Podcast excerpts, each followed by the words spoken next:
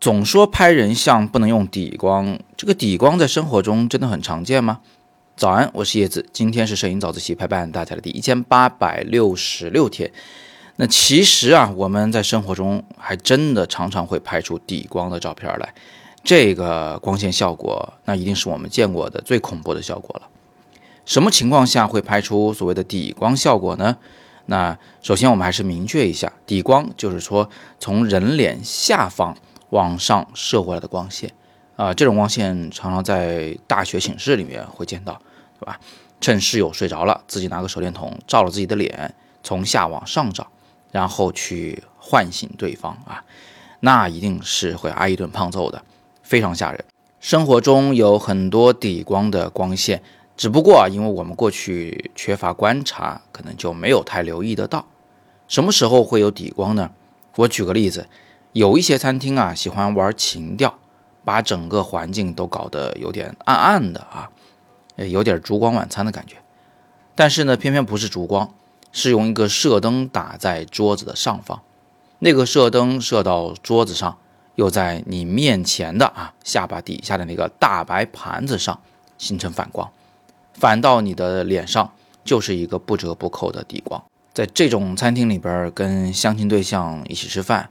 我想的这不是情调的问题啊，是非常吓人。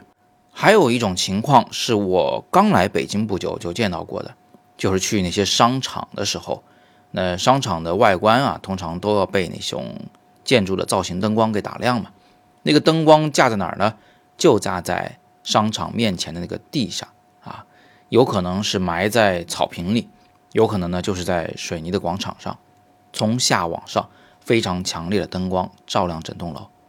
那我当时呢是还在读大学，第一次去北京西单图书大厦，然后就见到有一个女学生啊，也是第一次来，站在那个图书大厦前方，然后她意识到这是夜景啊，这个人拍出来会太黑呀，于是她就决定站在了那个建筑的照明灯光前，给自己来一张留念。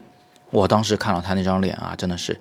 不忍直视啊！当然，我也没提醒他哈，不知道他后来会不会发现这个问题。所以，所有的夜景的建筑灯光，你都要小心一点。它如果是从下往上打的，那是非常吓人的。不要在那个光线下拍摄人像。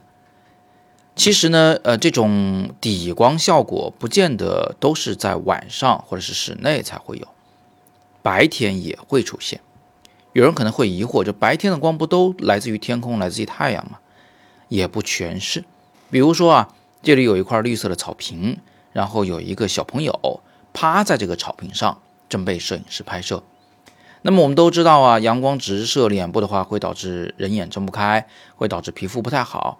所以呢，我们可能会刻意的让孩子是逆光方向拍照，这个脸上是不受到阳光直射的。